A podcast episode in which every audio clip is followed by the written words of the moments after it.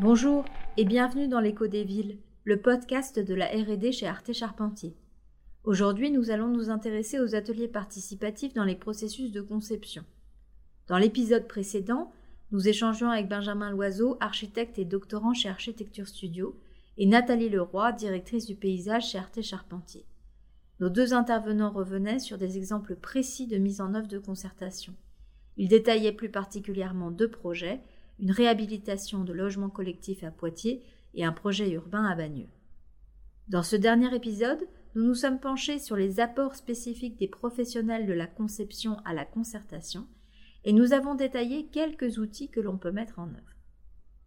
Épisode 3.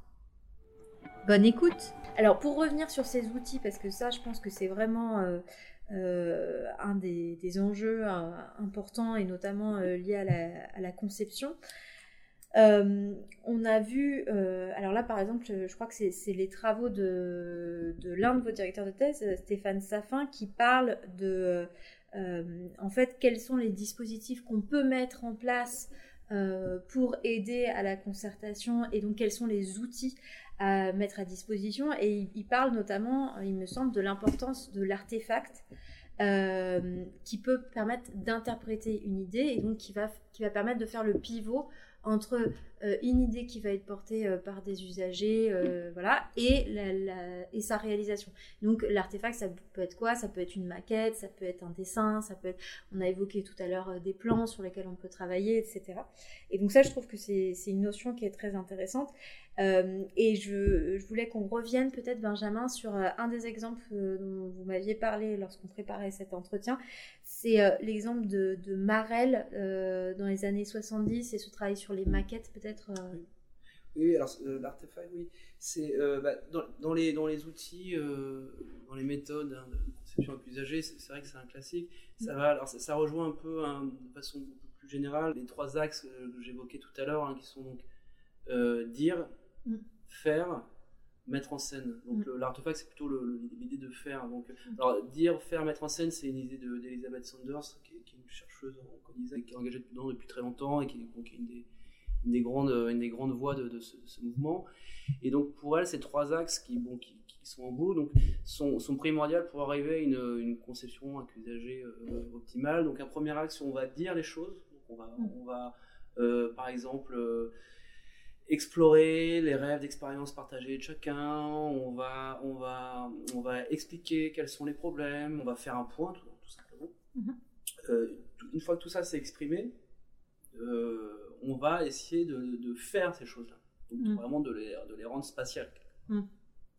Donc faire quelque chose, ça passe souvent par un artefact, effectivement. Euh, donc euh, la maquette, dans mon cas, je travaille sur des, grandes maquettes au centième, euh, ça peut être, mais ça peut être d'autres choses. et après, il y a une troisième, une troisième étape qui est plutôt mettre en scène. Donc là, ça va plutôt être des choses de l'ordre du, prototypage. On va mm. vraiment, parce que le limite de l'artefact aussi, c'est qu'on est encore dans un monde finalement de conception de professionnels, entre, guillemets, euh, avec cet effet euh, Gulliver très connu, où effectivement c'est plus facile de se projeter dans une maquette que dans un plan. Mhm. Vraiment, le plan, c'est vraiment un, un outil de, de, professionnel. Finalement, c'est comme une, partition de musique, tout, le monde n'est pas forcément à l'aise dans un plan. Euh, dans cette maquette-là, dans une maquette, on a, on a un peu cet effet-là, qui est moindre, mais il, y a, il faut quand même avoir des, un peu d'entraînement. Donc mhm. faire par les artefacts, c'est très bien finalement, le, une fois qu'on a fait tous ces, ateliers-là, qu'on a mis en place tous ces études-là, vraiment, un des outils rois pour, pour que les non-professionnels de conception puissent de façon évidente comprendre quel, sera l'impact des idées qu'on a évoquées précédemment, c'est vraiment le, prototypage. Vraiment à l'échelle 1, euh, on va, euh, on va euh, sur la place regarder quelle sera la taille des jeux pour enfants, leur hauteur, etc. Et, euh, voilà. Donc ça, ça c'est les trois grands axes qui, qui, qui, tournent sur eux-mêmes, qu'on répète pour, euh, pour, euh, pour une, selon Elizabeth Sanders, une, une co-conception optimale. Moi, j'ai cette image en tête parce que c'est un film de Lars von Trier que j'aime beaucoup, c'est Dogville. Je sais pas si vous l'avez vu, mais où en fait, Donc euh, il a tourné son film dans un hangar et en fait ça se passe dans un hameau, une sorte de petit village et tous les plans en fait de chacune des maisons sont euh, dessinés au sol. Il y a simplement quelques éléments de mobilier, de portes, etc. qui sont positionnés, mais euh, du coup on voit très bien comment les personnages se déplacent d'un espace à l'autre et, justement là pour le coup on est vraiment à l'échelle 1. Alors ça reste du plan hein, pour la, la plupart du temps, mais je trouve que du coup on a une perception aussi de cet espace qui est forcément euh, bien plus euh, facilité. Oui, et, donc, et pour l'exemple des marelles, alors les, marelles, c'est un, une, une, des toutes premières euh, réalisations expérimentales du plan construction. Hein, donc on est vraiment au début des années 70. Je crois que c'est mhm. le PAN 1, quelque chose comme ça. Et c'est vraiment très années 70. Hein, c'est un projet qui a été construit en deux temps. Mhm. On, est, on, est, on est dans un, une, une participation dans l'aménagement intérieur en réalité. Hein, une, application des habitants dans le ménagement intérieur où euh, donc c'est euh, c'est un projet d'habitation, hein, ça, habitation collective. C'est du logement collectif mhm. euh, de, de, Bernard Cohn et euh, de mémoire. J'espère que j'ai pas écorché son nom, c'est possible. Donc ils proposaient, ou ils l'ont fait, ils, construisent d'abord tout le gros œuvre, mais ils construisent un gros œuvre très particulier dans lequel les colonnes sont creuses et euh, on va, dans les trams, on va trouver des, fossés qui vont permettre de faire passer euh, potentiellement toutes les, tous les réseaux. Mmh. Donc c'était un, bâtiment euh, très apte à recevoir, à recevoir plein de fonctions disponibles, plein de, de cloisements possibles, puisqu'on peut mettre les réseaux dans tous les sens c'est finalement une approche qui est très contemporaine. Hein. Il y a beaucoup de projets qui se font sur ce mode-là aujourd'hui, donc c'est un et, et, donc une fois que ce projet de gros œuvre a été réalisé, on invitait les habitants, évidemment sur une maquette euh, plutôt de l'ordre du 50e, à, euh, donc les colonnes étaient fixes, mais ils pouvaient euh, voir comment ils allaient mettre leur chambre, leur salle de bain, etc. donc l'idée est très bonne.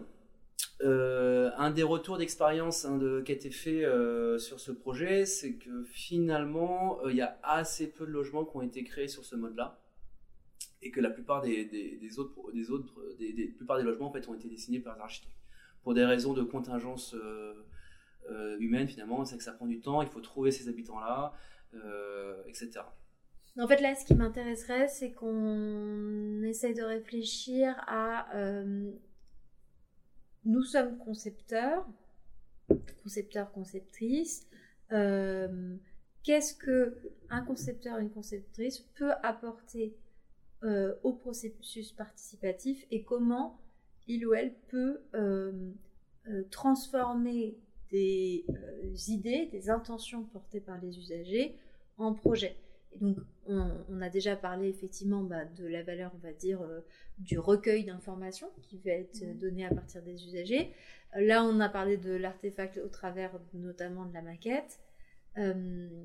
voilà, donc ça, peut être effectivement d'autres types de dispositifs comme cela. et est-ce qu'on pense comme ça à des, euh, à des spécificités que nous, on peut apporter, que finalement, si on n'était pas concepteur, on ne euh, serait pas dans ces démarches-là? En fait, moi, je pense que ça pose la, question de, de, l'approche et du moment où on, concerte. Euh, je, vais m'expliquer. C'est que je pense qu'on peut développer pas mal d'outils en amont, euh, comme peuvent le faire euh, des, collectifs comme le Polo ou euh, l'Agence nationale de psychanalyse urbaine, qui ont une approche artistique aussi, enfin qui font souvent appel à des artistes et qui interviennent sur un territoire, souvent des territoires à grande échelle, pour faire en sorte que interroger les habitants sur leur façon d'appréhender un territoire.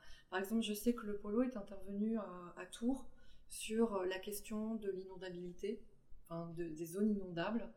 Et euh, ils ont mis en place tout un, tout un processus sur un week-end avec euh, des balades en marquant au sol la limite de la zone inondable, en créant un musée des objets perdus, en invitant euh, les euh, habitants à venir euh, dormir dans un gymnase une nuit et le matin quand ils se réveillent, il y a une lame d'eau au sol et une chorégraphie qui est mise en place pour évacuer cette lame d'eau. Tout ça pour en fait faire une acculturation des habitants sur la question de l'inondabilité et comment aborder ce sujet, comment l'apprivoiser, comment en avoir conscience et pas en faire juste un point négatif, mais avoir un, positiver un regard.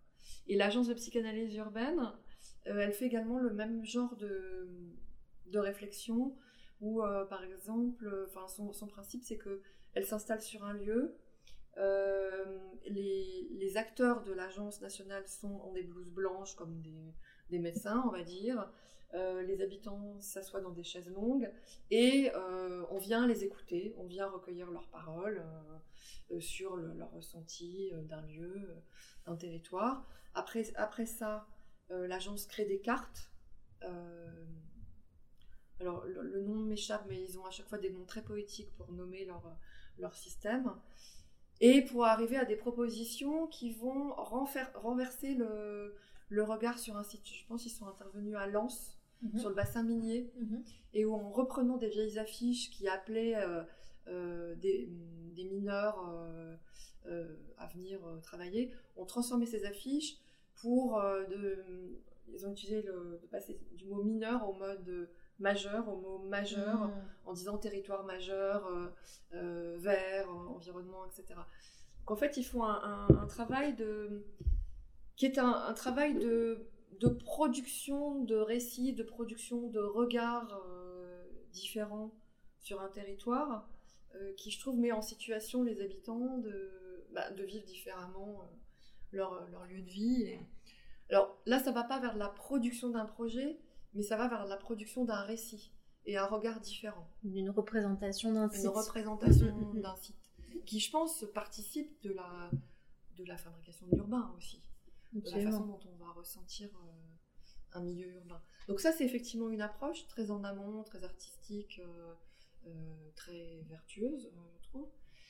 Et en parallèle, quand on travaille sur du très concret, sur un projet qui est, qui est en, cours. Il y a effectivement ce besoin de renouveler les outils pour renouveler l'attrait, mais je pense qu'il faut euh, faire attention à pas tomber dans une espèce de d'outil gadget euh, qui va oublier l'essence même de la participation, qui est cette entrée en dialogue. Mm. Donc certes, il faut trouver des outils pour renouveler l'attrait, mais la base, c'est écouter, comprendre, expliquer ce qu'on peut faire, expliquer ce qu'on ne peut pas faire, mhm. pourquoi on ne peut pas le faire, et, ce qu'on va faire, expliquer les choses clairement. Et, avoir un, parler vrai, entre guillemets. Ça, ça me paraît être l'outil euh, de base indispensable pour avoir une production, une, une coproduction euh, efficace. Mm, mm, mm. Et pour rebondir là-dessus, moi je pense qu'il y a une démarche aussi qui est vraiment intéressante et, euh, enfin, voilà, et, qui apporte en tant que nous, concepteurs, euh, par rapport à, cette, logique-là, c'est en fait qu'on soit en capacité de proposer euh, à chaque fois des outils spécifiques finalement euh, en fait adapter une méthodologie à des contextes euh, particuliers. On le sait et on le fait au quotidien avec euh, l'insertion dans le site, etc. Mais en fait, finalement, dans les, dans les méthodes qu'on met en place aussi. Et je voudrais par exemple citer un exemple. Il y a une doctorante qui s'appelle Aliénor Morvan. qui, qui est donc doctorante et designer et qui a fait un certain nombre de travaux de ce type et il y en a notamment un que je, trouve très intéressant où elle fait un travail en maquette pour euh, travailler sur la programmation d'une bibliothèque. Et donc, elle, a fait effectivement une représentation d'une maquette, je pense un peu comme vous, à, une autre échelle. Et elle, elle travaillait plutôt sur la question du mobilier. Et donc, elle avait des mobiliers en kit euh, disponibles, donc qu'elle avait pré-découpé, etc.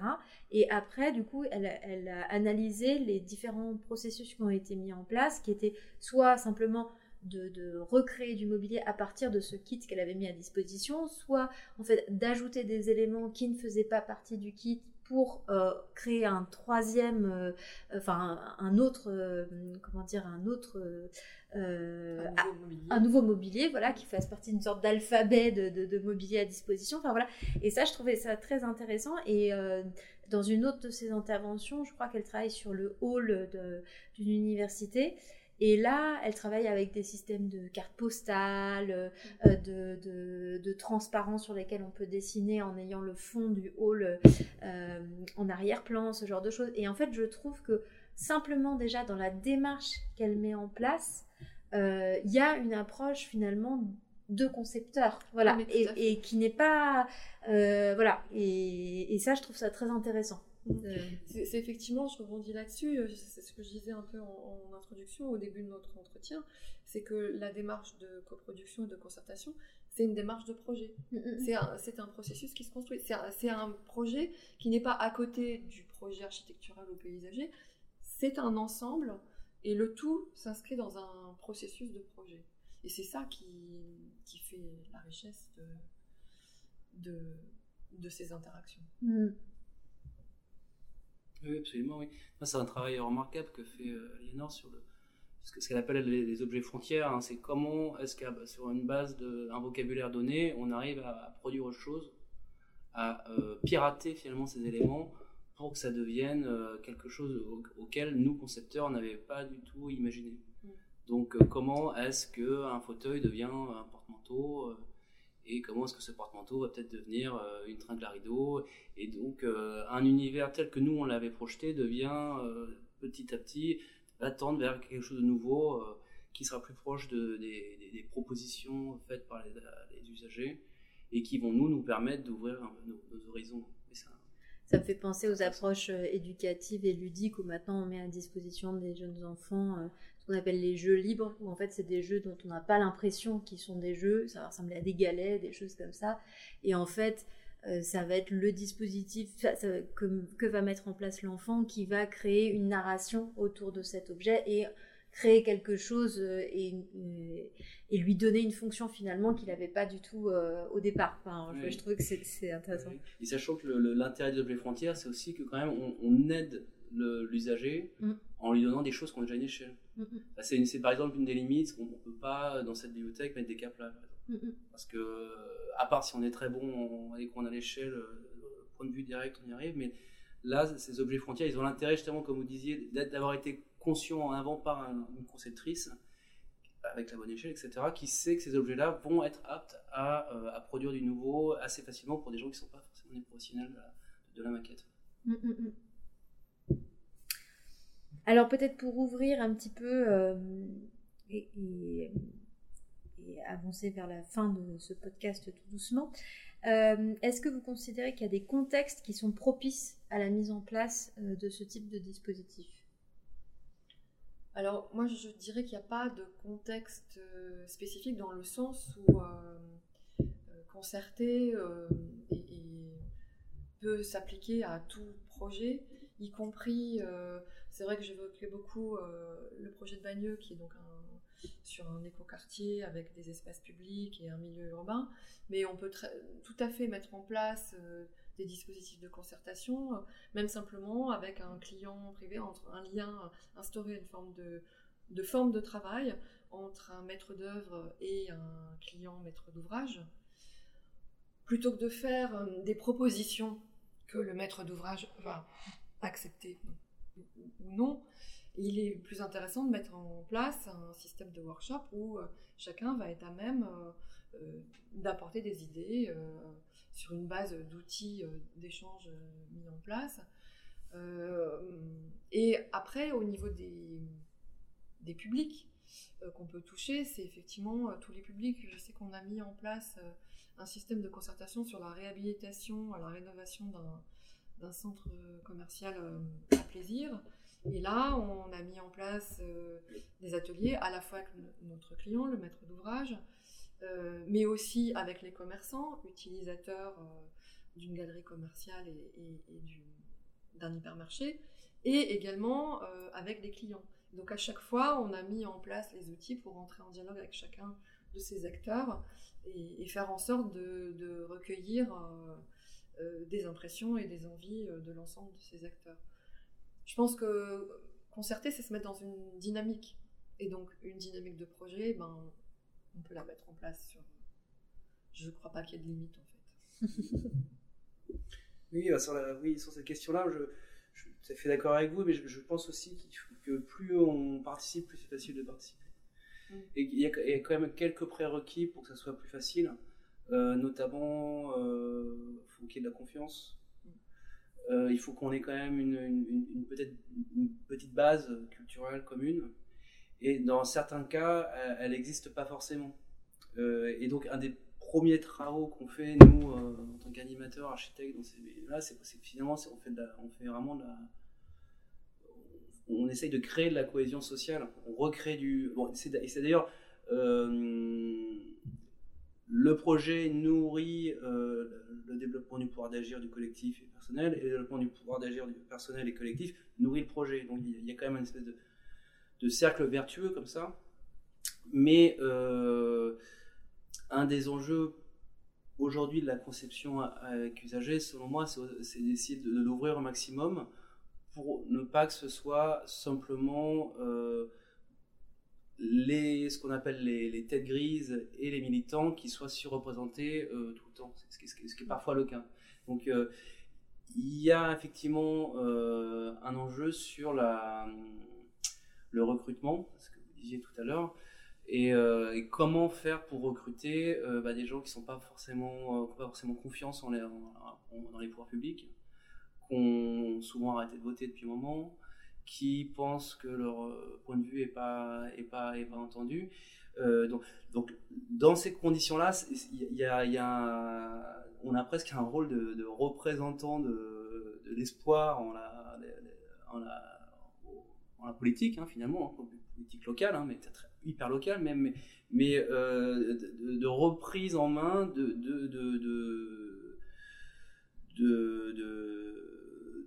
de, son, de, son, pouvoir d'agir.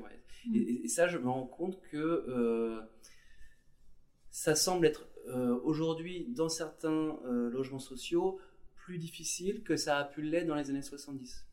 J'ai ce mm. sentiment-là, où finalement, de ce que je lis hein, dans les années 70, il y avait comme une espèce d'évidence que, que, bon, que oui, on, on allait participer, que oui.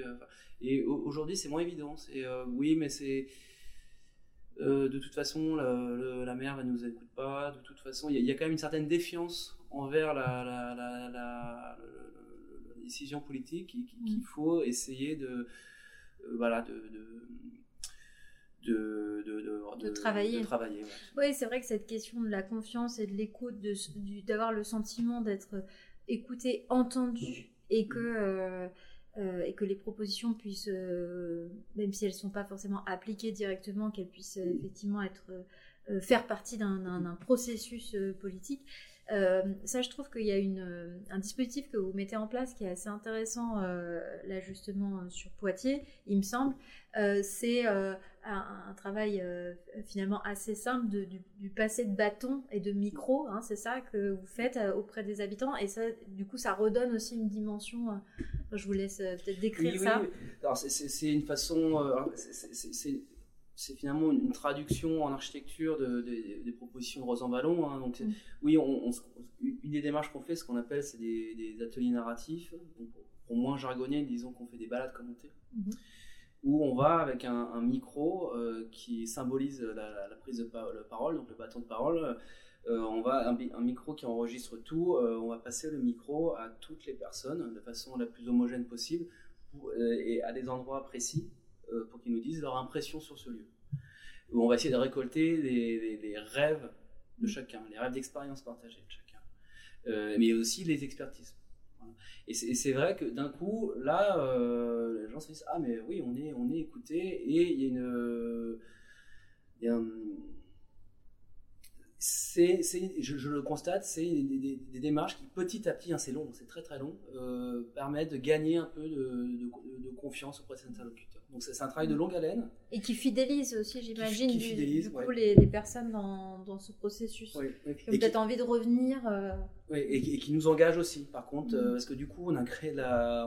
quelque part, on s'est engagé un peu moralement. Il faut absolument que tout ce qu'on fait, on n'a pas dit qu'on allait faire exactement euh, ce qui a été dit, mais, mais qu'au moins ça amène à, une, certaine, à, des actions. Mm-hmm. je pense que là, effectivement, vous touchez du doigt aussi, euh, euh, c'est qu'on on recueille une parole, on recueille des envies, et en fait, il faut clairement expliquer après ce qu'on peut faire et ce qu'on ne peut pas faire. il faut il faut l'expliquer clairement, sinon on, va à l'échec de bah, vous m'avez écouté, enfin vous, aviez, vous, m'avez, vous avez dit que vous alliez m'écouter, mais en fait on ne voit pas concrètement euh, euh, ce que j'ai demandé. D'où l'intérêt absolu d'expliquer, euh, de revenir vers les habitants après un processus, une réunion, un workshop, pour dire clairement, voilà, mm-hmm. ça on le fait, ça on le fait pas, pour telle et telle raison oui, effectivement, donc dans cette, ce processus de, de enfin dans ce, cette logique de confiance, on a l'écoute, on a le retour et l'information qu'on donne aux, habitants du choix ou non euh, qui a été fait sur, euh, sur la conception euh, par rapport aux propositions qui ont été faites. Et aussi, de temps en temps, on a une logique un peu empowerment, en, en pouvoirment, euh, il me semble, puisque vous avez travaillé sur un projet où on est allé jusqu'à la co-construction, je, crois. Et du coup, euh, j'imagine que peut-être tout le monde n'était pas euh, connaisseur au départ ou ne savait pas forcément fabriquer du mobilier, puisque là, en l'occurrence, c'est du mobilier. Du coup, je pense que ça, c'est aussi une démarche qui valorise aussi les usagers et les habitants et qui, enfin, qui, participe aussi de toute cette, euh, de, toute cette notion de, de, rapport de confiance qu'on peut avoir vis-à-vis des, euh, vis-à-vis des, des, personnes qui s'engagent sur certains projets. Ou je me trompe Oui, sur, sur Bagneux, effectivement, on a, euh, dans le cadre des jardins partagés, on avait proposé aux habitants, de, on avait proposé du mobilier. Alors effectivement, là, sur ce, projet-là, on avait dessiné nous-mêmes du mobilier qu'on a proposé aux habitants. On voulait les amener en interaction. Bon, finalement, euh, l'interactivité n'a pas forcément euh, fonctionné de manière optimum, donc on est resté sur notre projet. et après, on a voulu mettre en place un atelier participatif de co-construction avec les habitants. Et pour réussir ça, alors c'est vrai qu'il y a des, collectifs, par exemple, qui ont en interne des compétences pour pouvoir euh, fabriquer. Euh. Nous-mêmes, on n'avait pas ces compétences, donc dans le c'est un système assez simple qu'on a mis en place. Dans le marché qu'on passait avec l'entreprise qui réalisait les travaux euh, globaux sur le, quartier, on leur a dit voilà, il faudra nous fournir la matière première pour construire ces mobiliers et un accompagnement de, de professionnels, de menuisiers, pour euh, accompagner les habitants à la fabrication de ce mobilier. Donc c'est ce qu'on a mis en place. Euh, l'entreprise qui a répondu avait clairement euh, cette demande dans son appel d'offres. Et le, jour J venu, il y a trois compagnons menuisiers qui sont venus avec donc tous les matériaux, les visseuses, les, équipements de protection. Et on a, donc il y avait une douzaine d'habitants, euh, trois compagnons et deux paysagistes de l'équipe. Et on a tous travaillé ensemble pour euh, fabriquer ce mobilier. Et puis ça s'est terminé avec un moment festif. Chacun, euh, sans se le dire, avait amené un jeu de fruits, un gâteau, de sa confection. et c'était donc un, un, moment, en fait, ça s'est transformé un peu en, en événement de, de passation. C'est-à-dire qu'on avait fini notre mission, et euh, les habitants prenaient le relais et s'appropriaient euh, euh, le mobilier, et ça devenait chez eux, en fait. Mmh, mmh. C'est vrai qu'on peut le faire de manière encore plus, encore plus en amont, avec une participation à la conception. On l'a pas fait comme ça, mais néanmoins, il y avait quand même ce moment de partage qui, je pense, était vraiment important mmh. dans le le processus de ce projet. Et pour finir ce podcast, on, pourrait se poser la question de euh, finalement quand est-ce que c'est le bon moment pour concerter? On l'a évoqué à, plusieurs reprises. Euh, mais aujourd'hui, on voit qu'il y a des, que, ces euh, dispositifs de, participation sont de plus en plus fréquents. Et donc, on est de plus en plus amené à intervenir en fait sur ces euh, dans ce type euh, d'organisation et pour mener à bien ces projets euh, En effet, on, voit que, en fait, au-delà des démarches sur des projets déjà définis, où on, s'implique des processus de, concertation. on voit un développement de processus de concertation permanente. je prendrai un exemple qui, lui, existe depuis pas mal d'années à Montréal avec les tables de quartier.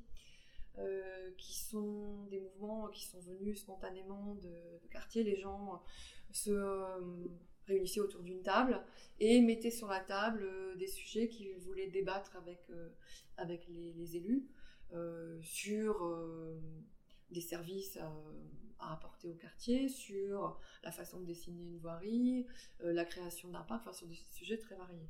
Et ces tables de quartier à Montréal, il y en a une trentaine aujourd'hui, elles se sont institutionnalisées, c'est-à-dire que maintenant, à part pour des, des irréductibles qui veulent rester avec euh, juste des habitants euh, participant à ces tables. Pour euh, la majeure partie d'entre elles, il y a des institutions qui sont impliquées, alors école, hôpital, etc. Et aussi des représentants de la collectivité territoriale pour en faire des lieux de discussion autour de la ville, autour du quartier et construire ensemble des projets. Là, on est dans, dans un processus permanent puisque ces tables se réunissent régulièrement. Euh, on pourrait citer aussi dans la même veine le budget participatif. Effectivement, le budget participatif ne part pas d'un projet lui-même. Il part d'une envie des habitants de faire projet, de proposer euh, euh, pour leur ville, leur quartier, des idées qui sont après débattues, votées par d'autres habitants, et puis les projets se, réalisent.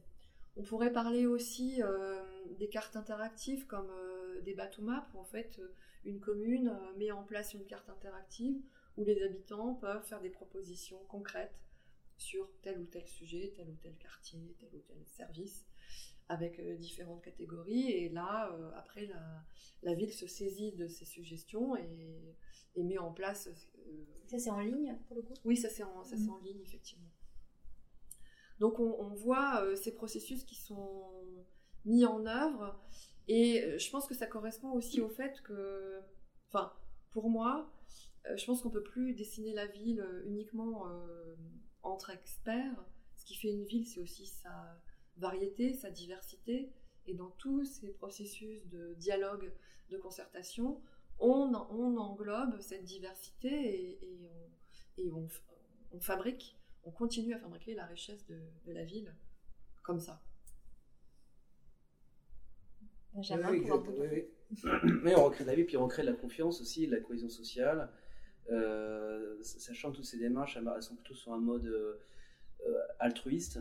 Hein. Ce, dont, on constate, ce, que l'on constate, c'est que euh, finalement, en mettant en place ces ateliers, plein de choses qui paraissaient inaccessibles ou inenvisageables par certains élus parce que trop ambitieux, parce que trop contraignant, etc.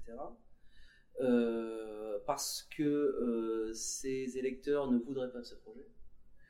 Une fois qu'on a présenté euh, les données, les enjeux d'un problème à un groupe participant, on se rend compte que bien souvent, finalement, ces participants vont être bien plus ambitieux que ne se le serait permis un, un politique de peur que euh, ça soit mal perçu, etc.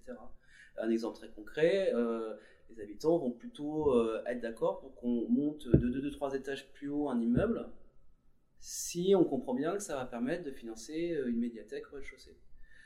c'est un exemple très concret, hein, mais disons qu'en mettant de la conception avec un peu partout, on recrée la cohésion la démocratie locale, la cohésion sociale, on recrée aussi une, terme de, sorte de, transparence entre le, pouvoir politique et puis les, habitants. Et euh, ça, semble aujourd'hui assez, euh, assez important, euh, étant donné le, relatif des intérêts qu'on constate aujourd'hui pour la, chose publique, notamment qu'on constate la, grande abstention qui grandit à chaque élection. Donc c'est un des outils qui peut permettre aussi de, recréer, de ce point de vue-là, un peu de, démocratie locale. Mm. Je crois qu'effectivement, on a vu euh, dans ce podcast euh, tout un panel de sujets autour de la concertation de la participation. Notamment, on a bien souligné l'importance de cet aspect politique et euh, en fait de cette démarche finalement démocratiques aussi euh, qui permettent d'investir euh, les habitants et de faire redescendre cette dimension politique à un niveau euh, très local.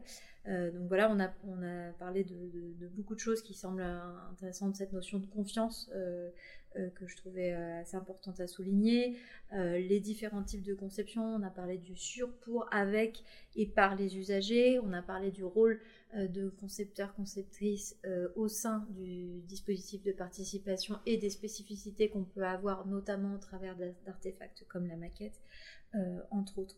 Je vous remercie pour vos interventions et je vous dis à bientôt. Merci. Merci Sophia. Merci Sophia. Au revoir. Au revoir. Au revoir. Une émission d'Arte Charpentier présentée par Sophia Verguin.